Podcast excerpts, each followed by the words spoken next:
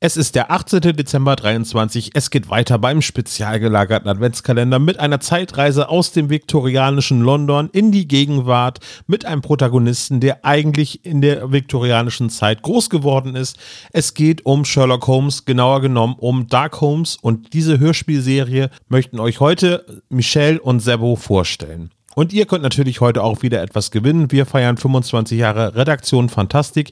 Hierfür hat uns die Redaktion Fantastik 25 großartige Preise zur Verfügung gestellt und ihr könnt heute einen davon gewinnen, nämlich das Grundregelwerk vom Rollenspiel Finsterland. Alles, was ihr machen müsst, ist ein Kommentar zu dieser Folge auf spezialgelagert.de am 18. Dezember hinterlassen und ihr nehmt automatisch an der Verlosung teil. Ihr kennt es, der Rechtsweg ist ausgeschlossen. Solltet ihr gewonnen haben, werden eure Kontaktdaten an die Redaktion Fantastik weitergeleitet, zwecks der Zustellung des Preises.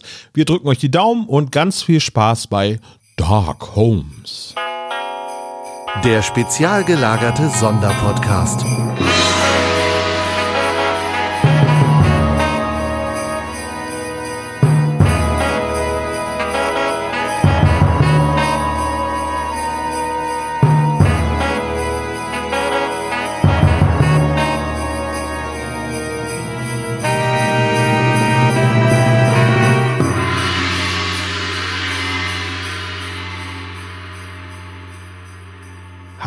Und herzlich willkommen zu einem weiteren ganz besonders schönen Türchen des spezial gelagerten Adventskalenders. Ganz besonders schön, weil ich zwei tolle Gäste begrüßen darf. Zum einen meine wundervolle Freundin Michelle. Hallo Michelle. Hallöchen. Und zum anderen, weil ich hier einen ganz besonders illustren Gast ankündigen darf, der mit uns gemeinsam Dark Holmes bespricht. Der unglaubliche, der unerreichte, der einzigartige Philipp Bösand. Hallo Philipp. Hallo, wie schön, dass ich da sein darf. Warum haben wir dich eingeladen? Ich habe keine Ahnung. Okay, ich schon, denn du hast mitgesprochen bei dieser famosen Serie. Und wie das so ist, jeder Sprecher, der mal bei einem Hörspiel dabei war, weiß alles über dieses Hörspiel. Und deswegen haben wir dich dabei. Ja, ich habe jetzt leider einen Termin und muss deswegen ganz schnell weg. Schäbers, Klachthämmer. Ah, na gut. Also ja, ich möchte das so ein bisschen korrigieren. Ja, es stimmt. Ich habe in einer Folge von, ich glaube 13 sind es, mitgesprochen, was natürlich nicht bedeutet, dass ich ein wandelndes Dark Holmes Lexikon bin. Das ist richtig. Wir versuchen es trotzdem. Okay. Und freuen uns über deine schöne Stimme. Ja, danke schön. Warum haben wir das ausgesucht? Nicht nur, weil wir dich kennen, sondern, ja, Michelle, du wolltest es unbedingt besprechen. Richtig, ich wollte es unbedingt besprechen, weil ich auch so einen sehr engen Bezug zu Sherlock Holmes habe. Ich habe, um ehrlich zu sein, habe ich drüber nachgedacht und weiß gar nicht genau, wie das angefangen hat. Ich weiß, dass ich als Teenager, also mit 12, 13, die Sherlock Holmes Kanonbücher durchgelesen habe innerhalb von ein paar Wochen. Also es sind ja 56 Kurzgeschichten und vier Romane insgesamt von Arthur Conan Doyle. Und ich finde jetzt so im Nachhinein betrachtet für mein junges Alter, die ganzen Kanon-Geschichten durchgelesen zu haben, in dieser Schnelligkeit, wie ich es damals getan habe, schon cool. Und ähm, ich bin nie richtig davon weggekommen. Also gerade die Serie Sherlock zum Beispiel hat es mir sehr angetan. Dann auch die Verfilmungen mit Robert Downey Jr. als Sherlock Holmes ähm, fand ich immer richtig cool. Und ja, seitdem schaue ich, schaue ich oder höre ich alles Mögliche, was irgendwie von Sherlock Holmes auf den Markt kommt. Und so eben auch die Serie Dark Holmes. Und die ist wirklich sehr guter Vertreter, würde ich sagen, des Sherlock Holmes-Universum. Und äh, Sebastian, wie kamst du denn zu Sherlock Holmes bzw. zu Dark Holmes? Also zu Sherlock selbst, wie glaube ich jeder, der irgendwie mal mit Hörspielen in Berührung kommt, irgendwann taucht irgendwo zu irgendeinem Familienfest mal irgendeine CD von Sherlock Holmes auf oder eine Kassette. So war das auch bei mir. Und dann haben wir eben, ja, mein Bruder und ich haben diese Sherlock Holmes-Fälle damals in irgendeiner Variante ähm, zu Weihnachten geschenkt bekommen, haben die gehört und fanden die super toll, haben uns darüber gefreut. Äh, gelesen habe ich die Bücher tatsächlich nie. Ich habe nur immer wieder die Hörspiele, die Filme und alle möglichen Interpretationen und Iterationen dieses, dieses englischen Meisterdetektivs mir zu Gemüte geführt. Und äh, Dark Holmes ist jetzt nur der, ja, der letzte Vertreter sozusagen, also der aktuellste Vertreter dieses, dieses, die, ja, dieser Figur. Ähm, ja, deswegen, und weil es eine schöne, sehr interessante und ganz andere Interpretation ist, wollte ich darüber reden. Philipp, wie ist bei dir mit der Holmeschen Vergangenheit? So intensiv ist die bei mir nicht. Ich kannte die Hörspiele mit ähm, Peter Passetti als Holmes, die waren mir bekannt. Die habe ich früher ganz gerne gehört und ansonsten ist das immer so ein bisschen an mir vorübergezogen eigentlich, obwohl ich die Figur sehr gerne mag. Ich, vielleicht war es auch ein bisschen, dass man immer zu viel Holmes hatte. Es gab einfach wahnsinnig viele Bücher, Filme, Hörspiele. Aber spätestens mit der Serie dann ähm, mit äh, Benedict Cumberbatch, da hat es mich dann auch nochmal gepackt, weil die einfach auch nochmal auf eine ganz andere Art und Weise erzählt war. Und dann habe ich auch selber noch in einigen anderen Sherlock Holmes Produktionen mitgesprochen und ja, spätestens da habe ich so ein bisschen dann wieder die Figur für mich entdeckt. Sehr schön. Also mir ist jetzt gerade noch eingefallen, natürlich habe ich dann noch Elementary äh, geschaut und die Peter Passetti-Serie, die kenne ich natürlich auch. Ja. Da war das Einzige, was mich da in Anführungszeichen ein bisschen, sagen wir irritiert, nicht gestört, irritiert hat, dass sie sich duzen. Watson und, und Holmes duzen sich da. Ah, ja. das, hat, das hat mich ein bisschen fertig gemacht, muss ich sagen. Das finde ich auch immer, das bringt einen total raus, wenn die beiden sich duzen. Also in Sherlock ist es ja dann am Ende tatsächlich auch so, aber da ist auch die Geschichte, Philipp, wie du gesagt hast, auch einfach nochmal anders erzählt. Und da haben die Charaktere dann irgendwann auch einfach so eine tiefe persönliche Verbindung zueinander, dass es nicht weiter stört. Aber wenn sie von Anfang an dann anfangen, ja, du, ne, John, Sherlock, das, ist, das passt irgendwie nicht so ganz, finde ich. Ja, diese TV-Serie ist ja wirklich völlig anders erzählt. Genau, da funktioniert das.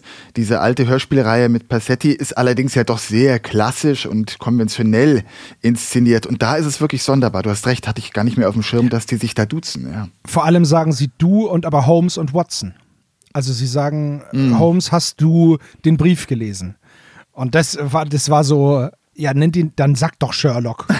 ja, stimmt. Das klingt stimmt. doch äh, bösant. Wie geht's denn dir so? Das ist doch ganz komisch, oder? Weil, weil diese Namen verlieren natürlich auch ihre eigene Bedeutung, wenn man halt Sherlock Holmes ist ja so ein Sherlock Holmes, Sherlock Holmes, Sherlock Holmes, ne? Das hört man immer wieder. Das ist so ein Begriff eigentlich. Und Holmes dann natürlich auch. Aber das ist der Nachname. Und jetzt überlegt euch mal, eure Freunde würden euch immer nur mit Nachnamen und du anreden. Hatte ich als Kind, war scheiße. Ja, stimmt. Also hatte ich nie, aber ja, es ist komisch. Ja, passt nicht so ganz. Also zum Glück ist es ja bei Dark Homes nicht so. Ist ja auch ganz anders und äh, modern inszeniert, aber nochmal auf eine völlig andere Art und Weise, wie es die Serie Sherlock getan hat. Sebastian, möchtest du nicht mal die harten Fakten bringen? Sehr, sehr gerne. Also, Dark Holmes ist bei Contento Media erschienen ähm, und zwar in 13 Episoden. Die ersten beiden Episoden sind gemeinsam erschienen am 11.11.22. Was für eine Schnapszahl. Und die sind auf Streamingdiensten erschienen, die sind als was weiß ich was erschienen. Die gab es also überall.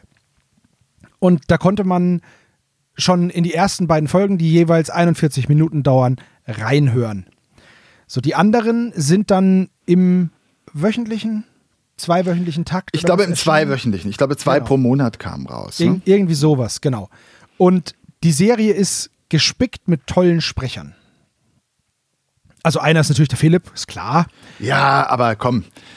Absolut, du hast natürlich recht. Da sind wirklich ganz hochkarätige Namen dabei und die machen alle einen großartigen Job. Das muss ich wirklich sagen. Ganz, ganz toll.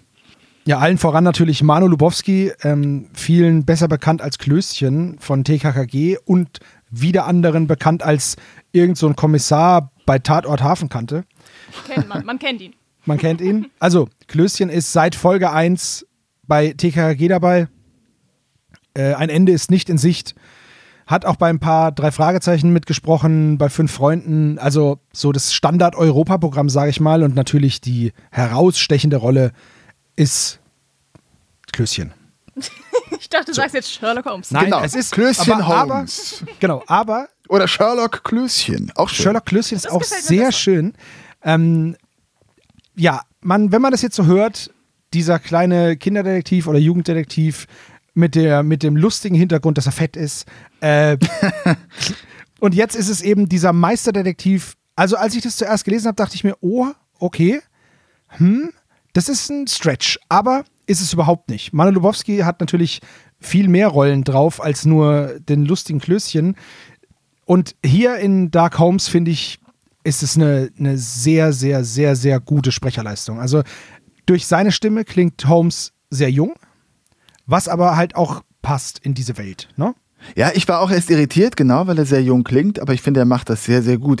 Jetzt habe ich allerdings auch den Vorteil, ich habe wirklich niemals TKKG gehört. Das heißt, ich verbinde den null mit Klößchen. Mein armes kleines Herz ist gerade ein bisschen gestolpert. Oh, es tut mir leid. Da, da sollten wir nochmal ein äh, Therapietürchen machen vielleicht Das können wir und sprechen dann nochmal en Detail darüber. machen. Sehr, sehr. Therapietürchen sind die Outtakes, glaub mir, die Also, heilen ja. wirklich jedes Wehwehchen. Okay. ja, also mein, mein Highlight äh, sind die Damen vor allem im, im, im, im Cast hier. Victoria Sturm finde ich großartig.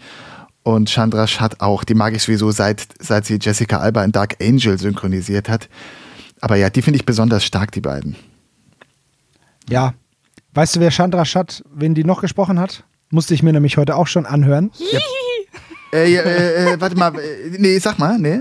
You get the best of both worlds. Kennt ihr nicht, ne? Ihr seid zu alt. Also, für alle, die wir nicht so halt alt sind, Kerle. für alle, die nicht so alt sind, die hat die Miley bei Hannah Montana gesprochen. Woo! Bei Hannah Montana gab es eine Miley, Ja, während eine Miley eine Hannah gesprochen hat?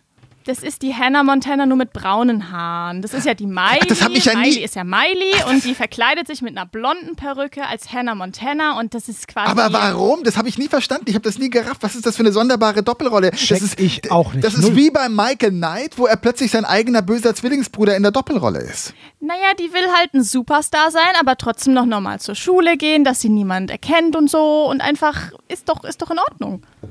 Genau, und was bei Superman mit einer Brille geht, zwischen Clark Kent und Superman, Ja. oder bei Spider-Man mit nichts, ähm, funktioniert halt bei Hannah Montana mit einer blonden Perücke. Das ist so krass. Immer wenn die Michelle vom Friseur kommt mit einer anderen Haarfarbe, stehe ich hier auch erstmal drei Tage und wundere mich. Miley?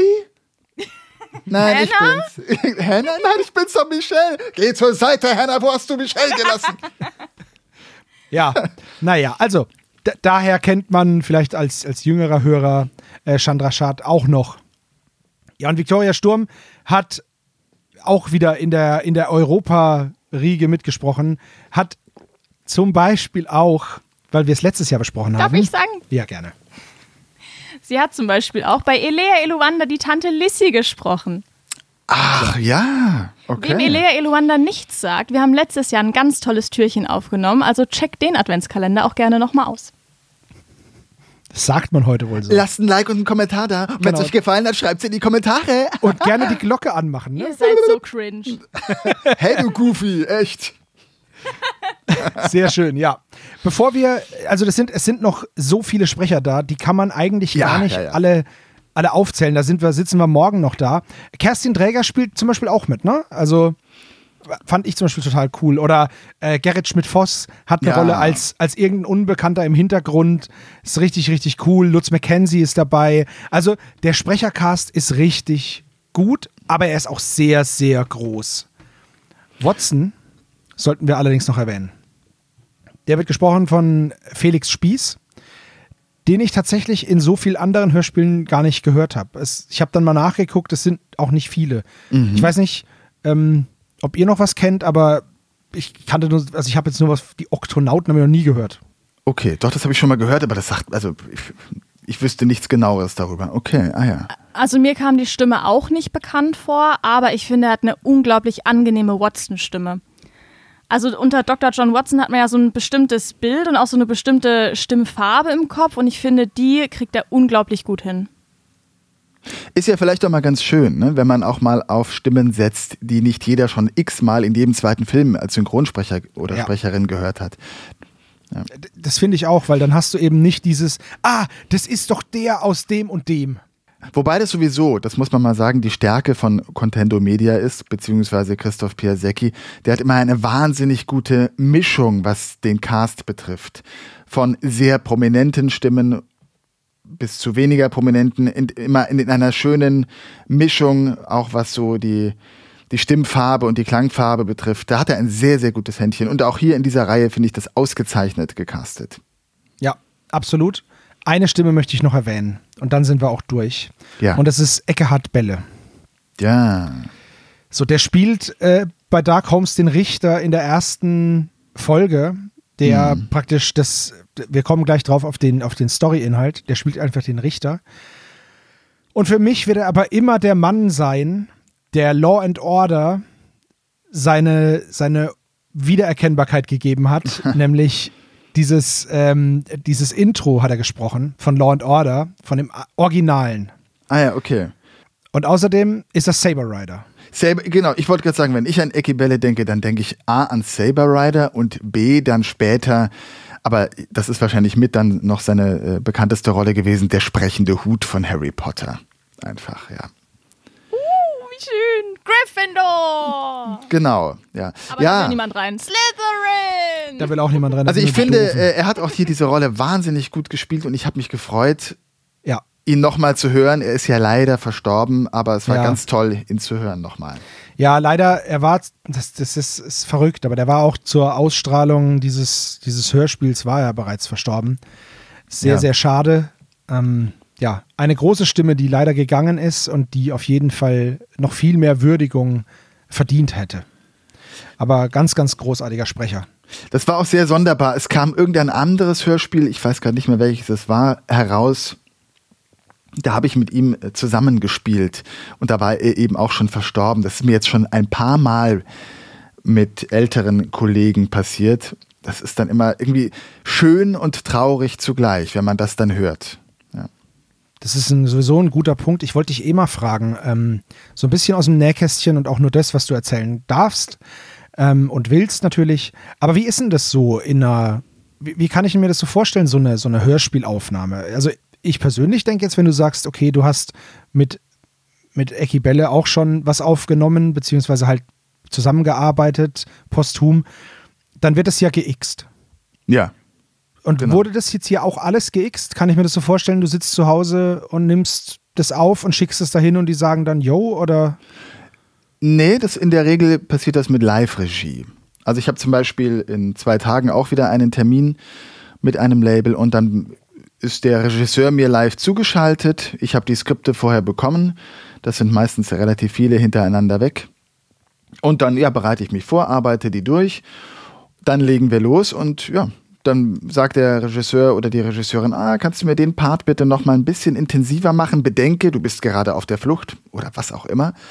Und dann biete ich ihm eben an, was, wie ich mir das vorstelle. Und so kommt man dann auf einen gemeinsamen Nenner und interpretiert das gemeinsam live. Und dann hat er meine Aufnahmen. Manchmal wird mir dann sogar der Part des Dialoges eingespielt, sofern der schon vorhanden ist. Aber dass das du dann dagegen sprechen kannst sozusagen oder Genau. mitsprechen. Okay. ja, aber das ist eher selten. Entweder eben, ich spiele es für mich alleine, lese mir die Dialogpartner im Stillen durch oder der Regisseur bietet mir manchmal auch äh, die Dialogpartner an. Das ist ganz unabhängig und bei jedem Label unterschiedlich. Ja.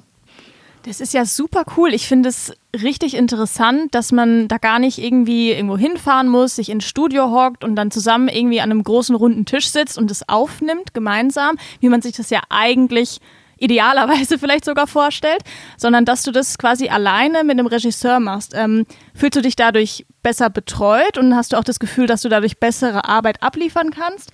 Oder hättest du das wirklich lieber so in einem großen Ensemble? Das hat halt alles Vor- und Nachteile. Früher war das gang und gäbe, da hat man sich immer gemeinsam getroffen und aufgenommen. Heute gibt es das nur noch ganz, ganz selten. Also natürlich im Studio Körting, drei Fragezeichen, TKKG und Co. Die werden alle noch, zumindest der Hauptcast gemeinsam aufgenommen und meines Wissens auch noch bei Benjamin und Bibi. Da könnte ich aber nicht beschwören, dass das so ist.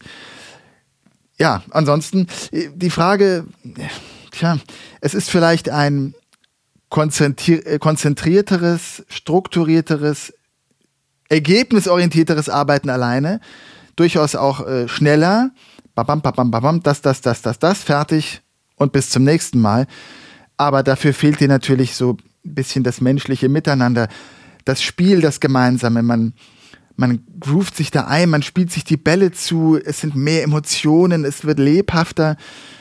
Das, das kann schon sein, dass das eben wirklich im Ensemble nochmal lebhafter und lebendiger ist. Auf der anderen Seite sind gut produ produzierte Produktionen, wie hier diese Dark Homes-Reihe zum Beispiel, einfach so gut gemacht, dass man das später auch eigentlich gar nicht hört, dass das geixt ist. Wenn du es dir aussuchen könntest, weil du spielst ja auch Theater, ne? Ja, ja. Da Genau. bist du ja darauf angewiesen, dass du mit jemandem spielst. Du spielst ja an jemanden hin und der kommt, da kommt dann was zurück und so und daraus ergeben sich ja dann bestimmt auch mal hier und da andere Situationen oder man verändert mal was oder so. Ja, ja, total. Oder improvisiert. Mhm. Ge- genau. Ja. Und wenn du es dir jetzt aussuchen dürftest, wie würdest du es lieber machen? Dann glaube ich, fände ich einfach auch die Mischung nett. Ich würde mich wünschen, wenn ich häufiger im Ensemble spielen könnte. Das fände ich schon schön. Bin aber auch gar nicht böse drum, dass das nicht immer so ist, weil dadurch natürlich auch die äh, Hin- und Herfahrerei und äh, wegfällt und du einfach viel leichter und schneller auch Termine findest mit den Studios. Ja, wahrscheinlich ist es, auch, ist es ja auch noch ganz platt dann einfach auch eine Kostenfrage. Ne? Du musst ja, Absolut. hast keine Spesen, wenn du einen PC hochfährst, ist das was anderes, als wenn du nach Berlin hochfährst. Das genau, ja und dann hast du die Anfahrt, dann hast du das Hotel, dann wartest du vielleicht, sitzt länger darum und hast gar nichts zu tun, weil vielleicht dein Gegenüber gerade einen längeren Monolog hat und du erst später dann wieder dazu trittst. Und wenn du, wenn du live vor Ort bist, dann ist das natürlich Arbeitszeit. Und hier spiele ich einfach nur meine Parts und fertig. Ja. Aber wie du auch schon gesagt hast, das Hörspiel ähm, ist so gut produziert und auch mit der Soundkulisse hinten dran wirklich so professionell gemacht, dass man das gar nicht hört, dass es geixt ist. Ja, Also allgemein die ganze Atmosphäre und wie die Szenen aufgebaut werden und eingeführt und durchgespielt werden, das ist wirklich, also erste Klasse, finde ich. Finde ich auch. Ich, also hier muss man ganz klar Erik Albrot einfach sagen, dass er richtig, richtig starke Arbeit geleistet hat. A, finde ich, naja, die Idee und die Umsetzung, die Story ist sehr, sehr gut.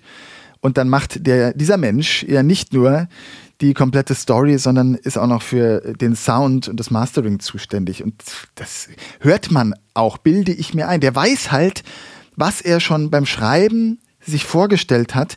Und deswegen hast du auch diese, diese coolen äh, Fahrten in irgendwelche vergangenen Dinge und dann switchst du wieder in die Gegenwart. Das klingt einfach alles toll und du bist mal nah dran und mal weit weg.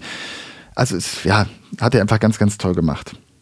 Ich würde fast sagen, nachdem wir jetzt die Story schon ein, zwei Mal erwähnt haben, dass wir uns der jetzt auch mal zuwenden. Und darf ich dich bitten, Philipp, den Klappentext zur ersten Folge einzulesen mit einer, mit einer besten Sherlock Holmes Stimme? Okay. Ein grausames, brutales Verbrechen bestimmt die Schlagzeilen aller Zeitungen von Dallas. Doch der Täter wurde gefasst und steht nun vor Gericht. Besondere Aufmerksamkeit erhält dabei die Tatsache, dass es sich bei dem mutmaßlichen Täter um einen angesehenen Leutnant von Dallas Police Department handelt. Sherlock Holmes. Ah, Das ist schon irgendwie cooler, als wenn ich das mache. Direkt Gänsehaut, wow. Saugut. Und ohne ein Outtake, wow.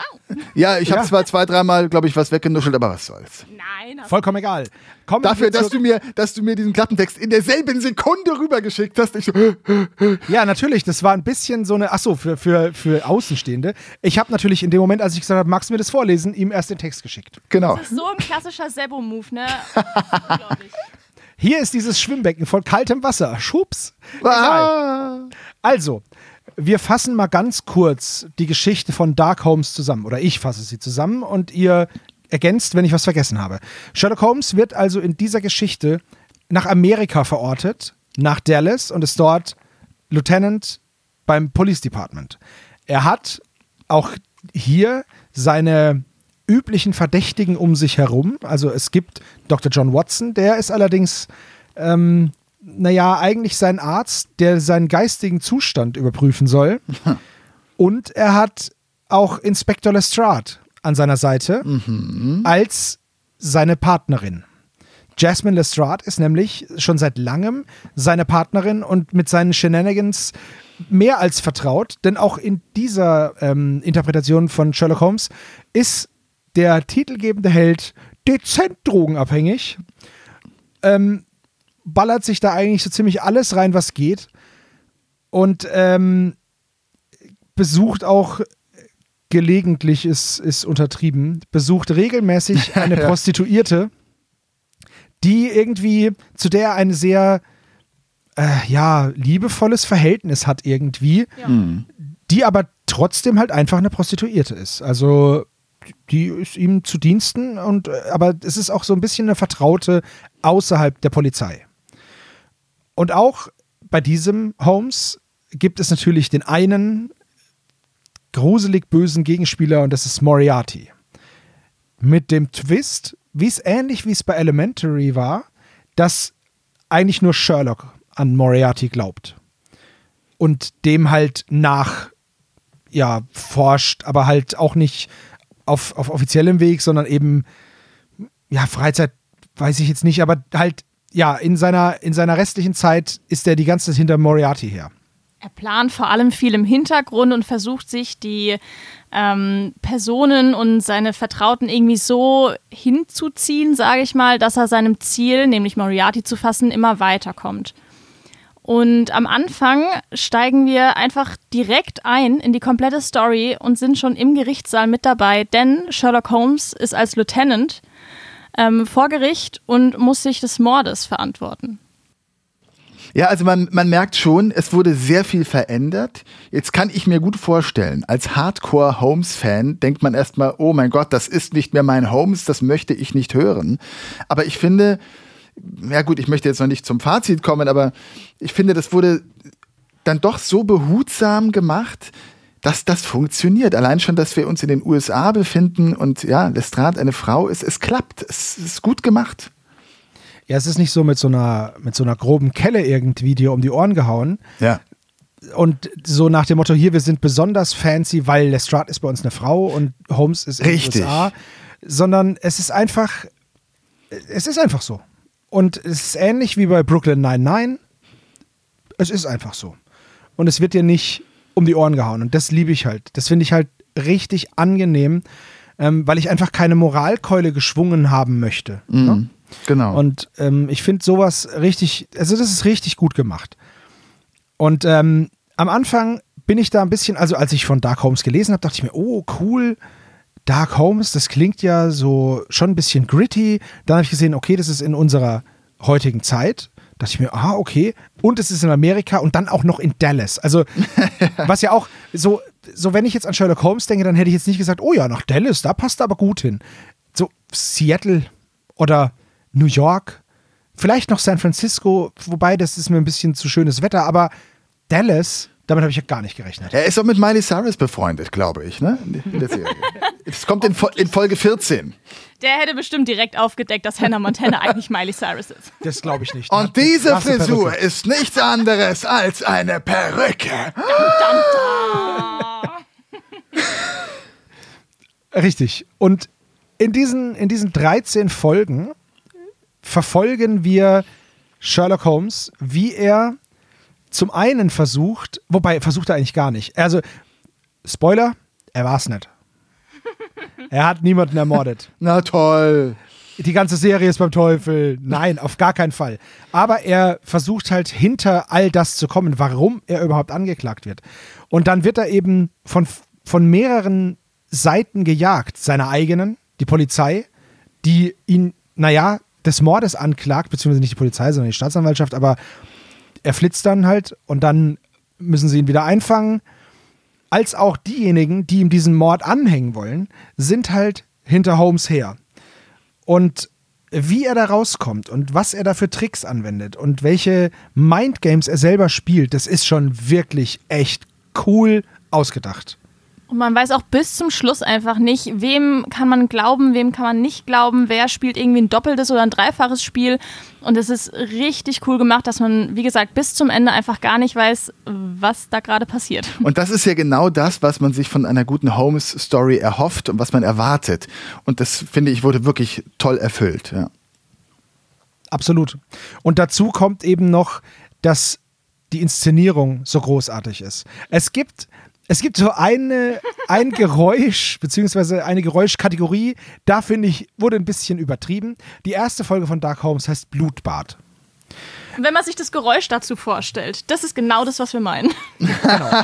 Sobald eine Verletzung passiert, jemand erschossen wird, angegriffen wird, erschlagen wird, irgendwie sowas, kommt ein, ein Matschgeräusch Also das ist, Genau das so. ist so extrem und auch laut und langgezogen und ausufernd. Also da hat einer echt Spaß gehabt. Da hat einer Spaß mit dem Löffel in der Wassermelone gehabt, würde ich mal sagen. Ne? Absolut. Also das ist das Einzige, wo ich sage, okay, manchmal ist ein bisschen weniger dann doch etwas mehr, aber ansonsten ist es einfach super gut gemacht, durch die Bank weg. Mir gefällt es grundsätzlich auch richtig, richtig gut. Die Story ist toll, die Charaktere sind toll, Sprecher, Sound, alles, was wir schon erwähnt haben, super toll. Was mich persönlich dann nur ein bisschen rausgerissen hat, ist, dass es später, in den späteren Folgen vor allem, viel um politische Themen geht, um politische Verstrickungen und das ah, mag ich nicht so gern in meinen Sherlock Holmes Geschichten. Ich weiß, dass es auch im Kanon durchaus Thema ist, aber da das eine andere Zeit ist, funktioniert es da für mich besser und wenn ich schon im 21. Jahrhundert bin, ich weiß nicht, ich habe tagtäglich genug irgendwie blöde Themen um mich rum. Da brauche ich das jetzt nicht auch noch in einer Hörspielserie, die das auch nochmal irgendwie aufgreift und ein ganzes Netz draus spinnt.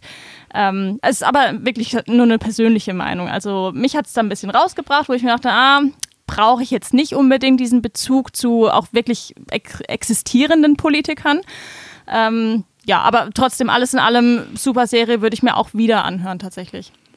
Ich finde auch, die haben ja wirklich alles richtig gemacht. Das Konzept ist gut. Es ist, wie gesagt, toll geschrieben und soundtechnisch großartig umgesetzt. Auch die Musik vom fantastischen Michael Donner passt hervorragend und wird ganz toll eingesetzt. Ich finde auch, kann man sagen, ist nicht so wichtig, aber mir sind auch äh, die Cover-Illustrationen immer wichtig, beziehungsweise die Covergestaltung von Hörspielen. Ja, absolut. Auch die finde ich sehr, sehr gut gemacht. Immer mit diesem, mit dem Fingerabdruck als wiederkehrendes Element aller Folgen. Also auch da stimmt alles. Es ist einfach ein ganz, ganz hohes Niveau auf allen Ebenen unter der Feder von Christoph Piasecki und ja, eine ganz tolle Serie. Gut. Wenn du jetzt die Cover noch angesprochen hast, die sind, die haben auch einfach einen krassen Wiedererkennungswert. Die sind bunt, die fallen auf, die haben so einen ganz bestimmten Stil. Ich finde es richtig toll. Die sind übrigens illustriert von Alexander von Wieding. Der macht ganz viele Cover für Contendo Media und da bin ich seit jeher begeistert, dass, weil der wirklich durch die Bank weg tolle Arbeit macht. Ja. Ja, dem ist eigentlich nichts hinzuzufügen. Also am coolsten finde ich diese, diese grinsenden, diese diabolisch grinsenden Grimassen, die er da ein, zwei Mal drin hat, die sind mega gut. Ja, die sind richtig creepy, finde ich auch. Ja. Oder auch die Hände, ne? Das hat so Ja, sowas von, von geil, ja. langgezogenen Gliedmaßen. Ja. Also ich mag die Ratten auf dem Cover von Folge 4, die sind cute. ja stimmt, wie sie so, so keck über die Schulter blicken. Ja. Hat Mit jemand Käse roten gesagt? Ja, es ist, es ist wirklich gut. Und äh, ihr hört's, wir sind begeistert und ähm, wir freuen uns, dass du heute dabei warst, Philipp. Denn ich würde fast sagen, wir sind schon fast am Ende angekommen, ne? Aber Ja. auch nur fast. Ich würde nämlich gerne noch jemanden grüßen. Und zwar die liebe Julenka. Julenka, entschuldige, ich weiß nicht, wie ich deinen Namen aussprechen soll. Du hast mir einen Tag nach Erscheinungsdatum der Serie auf Discord geschrieben und ich habe es letztens erst gesehen. Und ich dachte mir, oh nee, jetzt schreibe ich nicht mehr zurück, das ist ja voll peinlich. Dementsprechend, Grüße gehen raus an dich. Du hast mir nämlich die Serie empfohlen und ähm, ohne deine Empfehlung je gesehen zu haben, habe ich sie dennoch gehört und wollte dich jetzt trotzdem nochmal ganz, ganz lieb grüßen. Sorry, dass ich nicht geantwortet habe und Oh ja, ist ja trotzdem was geworden. Viele Grüße. Genau, das war schön. Ähm, Philipp, vielen Ja. Dank für den kleinen Einblick in das Leben eines Hörspielsprechers. Vielen Dank für deine Mitwirkung an diesem großartigen Projekt. Ähm, danke, Michelle, dass du dieses Projekt unbedingt mit mir besprechen wolltest oder mit uns. Und euch, liebe Spezies, vielen Dank fürs Zuhören. Und dann würde ich sagen, weiterhin eine schöne Adventszeit. Und wir hören uns vermutlich morgen oder übermorgen oder irgendwann in den nächsten paar Tagen bis Weihnachten wieder. Vielen Dank fürs Zuhören. Danke euch und Dankeschön. eine schöne Weihnachtszeit. Das wünsche ich auch. Tschüssi.